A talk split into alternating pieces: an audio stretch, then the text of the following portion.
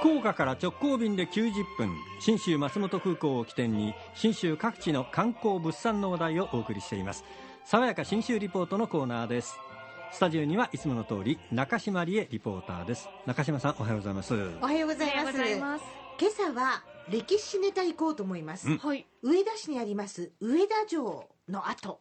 今公園になってるんですがこの上田城については2年前の大河ドラマ「真田丸」見てました？はい。リオさん見てましたね、まあ安藤さんの年代だと池波正太郎さんのお書きになっうんうん。た真田太平記がやっぱりデビューですよね、はい。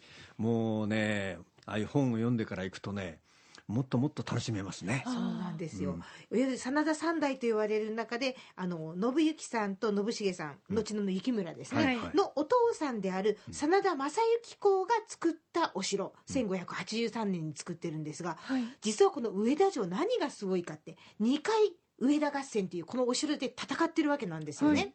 でここで2回とも徳川勢しかも大軍だったのに退けた。それでも難攻不落の城だって言って、もう日本中にそのすごいぞ上田城すごいぞ真田一族っていうのが広がったわけなんですよ。えでかわいそうな部分ではあるんですが第二次上田合戦のせいでですね、ぐっと食い止めたもんで、徳川秀忠ですね、ん。えー関ヶ原の戦いに間に合わず、めちゃめちゃ父家康に叱られる。もう一生残る心の傷なんですよこれ。え頭が上がらなくなったわけですね。もう本当にお父さんごめんなさいでもずっと許してくれませんから。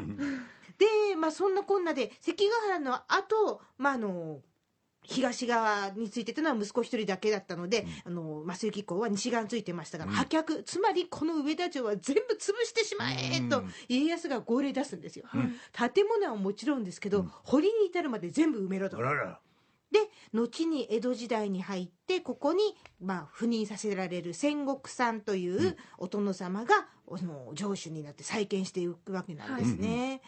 で今残ってるのはこの戦国さんが作った7つの櫓のうちの1つそのまんま、はい。であとはさあの移築されていたものをまた戻してきて復元された2つの櫓、んはい。それから新しく復元した櫓門っていうのがあるんですね。うんでしっかりこう歩いてると、まあ、今パッと目に見る建物は江戸時代のものなんですが、この戦国真田一族の残したものを感じるには堀がポイントになるんですよ、はい。安藤さんも堀ご覧になりましたよね。そうなんですよ、えー堀とね石垣。そう。あそうですよ、ね。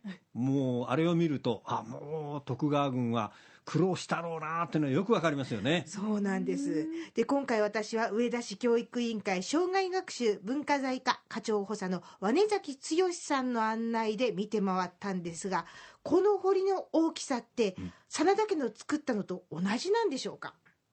真田の頃の堀をそのまま掘り上げなさいっていうふうに、えー千石さんってさっきのあの櫓を建てた人が指示書を残してるんですね。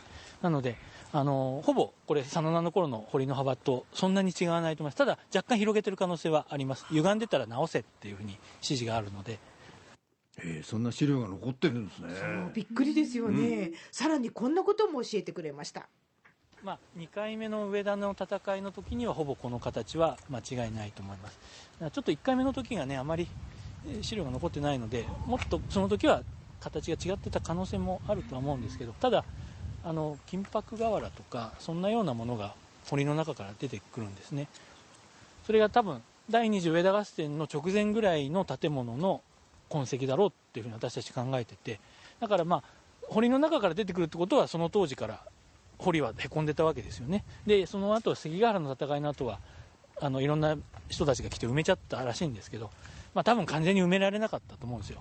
では同じ堀でいいやっつって千石さんはほぼ同じように掘り上げていたんだろうけども結局その時に埋めた土の一部が現代まで残ってて平成3年にちょっと堀の中掘ったら真田の頃の瓦がガッサガサと出てきた。ガッサガサと。はい。大変なその作業をして、えーそれでまた元に戻してねえそんなことしないで置いときゃいいのにね。でもねどうしてもね潰したかった徳川さんという気持ちはわかりますよね。うんあの2回も大運動をし寄せたのに あの少数しかいないのがどうしてあんなに強いんだってことですな。本当に気持ちはわかるんですけどね、であのこの上田城の中にすごく大きい百軒堀と言われる堀があったんですが、ははい。実はその堀昭和になってすごいものに生まれ変わってるんです。堀の中に野球場を埋め込むようなイメージで作ったんですよ。初めからあった堀の中に野球場をうまくはめ込んで設計された。でしかも昭和昭和2年から3年にかけて工事をしたんですけども当時としてはあのなんていうんですかねあの最先端の施設だったらしいんですね。で今あのこの堀の中に野球場があることで一番の制約はホームランがたくさん出ちゃうことそれぐらい小さいんですよ。あの、まあ、特にその観客席なんかが当時の堀のあののり面っていうんですか？坂をそのまま使っているっていうのはこれは人間の知恵ですよね。ある意味。へえ 面白いですね。ねえ。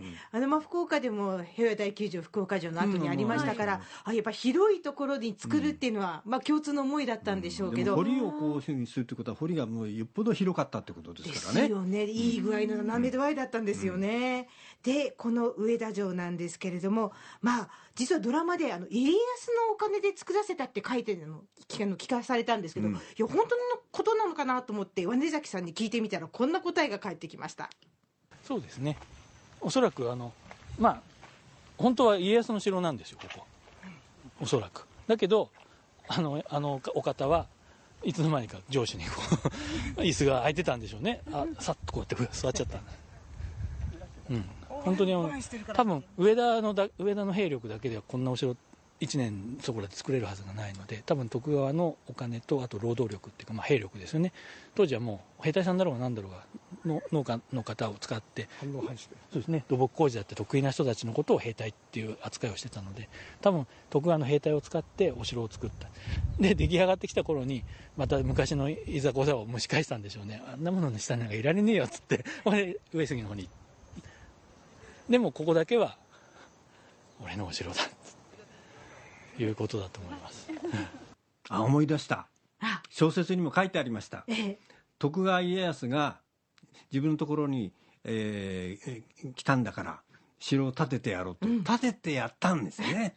その恩を、立てるやいなや、うんいや納得いかないってあ言ってーよそうそうにそうそうそうそう それが戦国時代ですよね。ねえ。そうやってこう知力でもって生きてきたということですね。そういったところを人間模様も含めて考えながら訪ねるすっごい面白いお城なんで、はい。ぜひ上田城お出かけください。上田への旅もですね信州松本空港が窓口になります。で松本から上田までは直行バスが運行されてますんでこういったものを利用して手軽に旅していくのもいいかと思います福岡空港から信州松本空港までは FDA 富士ドリームエアラインズの直行便が90分で1日2往復で結んでます。リポーターは中島理恵さんでした。爽やか新州リポートでした